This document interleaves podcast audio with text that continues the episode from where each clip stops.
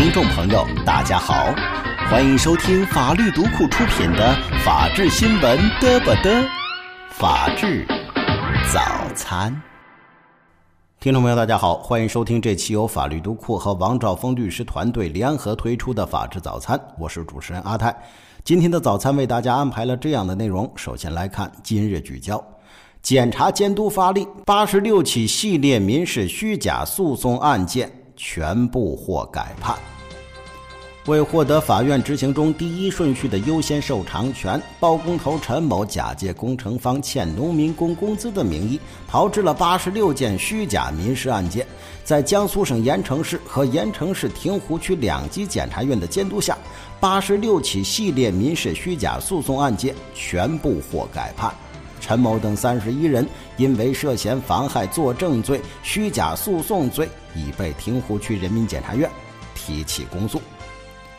二零一六年的二月二号，亭湖区人民检察院民刑科科长王国宝得知啊上百名农民工到执行局上访的消息之后，他就立即赶到现场。他看到农民工各持一份法院生效调解书，要求法院支付工资。但是他发现其中却存在许多疑点。经过盐城市、亭湖区两级检察机关组成专案组深入调查，八十六起虚假诉讼案的真相终于水落石出。陈某长期在盐城从事工程建设。二零一二年十月二十六号，盐城纺院和南阳公司订立了建设纺院工业中心工程的合同。陈某挂靠南阳公司，成为了该工程的实际施工人。二零一五年三月二十号，亭湖区法院应债权人卞某申请，依法查封了债务人南阳公司工程款两百万元。陈某闻讯十分着急，因盐城法院尚欠他挂靠承建的工程款三百一十二万元，为获得法院执行中的第一顺序的优先受偿权，陈某就决定假借农民工讨薪，随即。陈某和属下的十多名分包人合谋，编造南洋公司欠农民工工资的虚假事实，采用借身份证等手段炮制原告，包办诉讼材料，统一打印诉状文书，统一委托诉讼代理人，统一支付诉讼费，于二零一五年八月将南洋公司诉至法院。办案公诉人分析说啊，党和政府历来重视保障农民工的合法权益。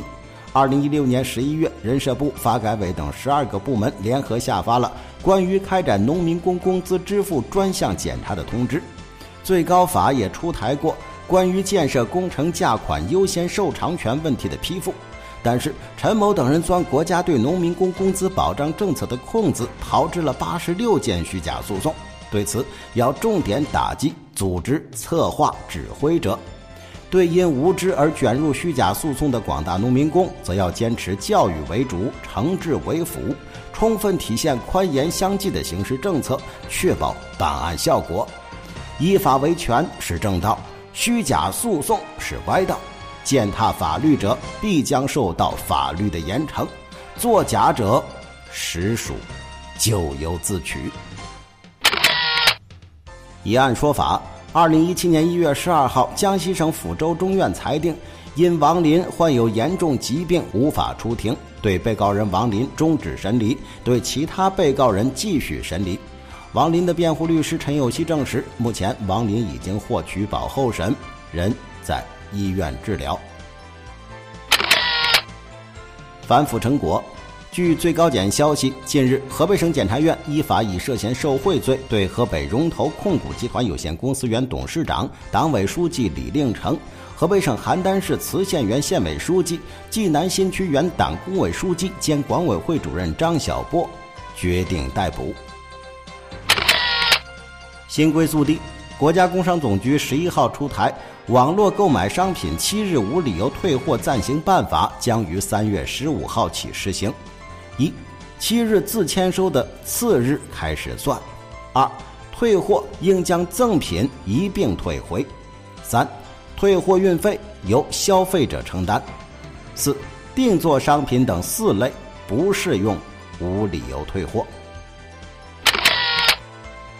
执法行动：因股份协议转让交易中存在代持行为，文峰股份一月六号收到中国证监会的行政处罚决定书。原董事长徐长江已于二零一六年九月七号辞职，目前处于取保候审状态。徐翔之母也曾参与文峰股份协议转让交易，存在为公司大股东代持行为。好，听众朋友，以上呢就是今天法制早餐的部分内容。更多精彩内容，请您点击法制早餐就可以快速关注。感谢各位的收听，再见。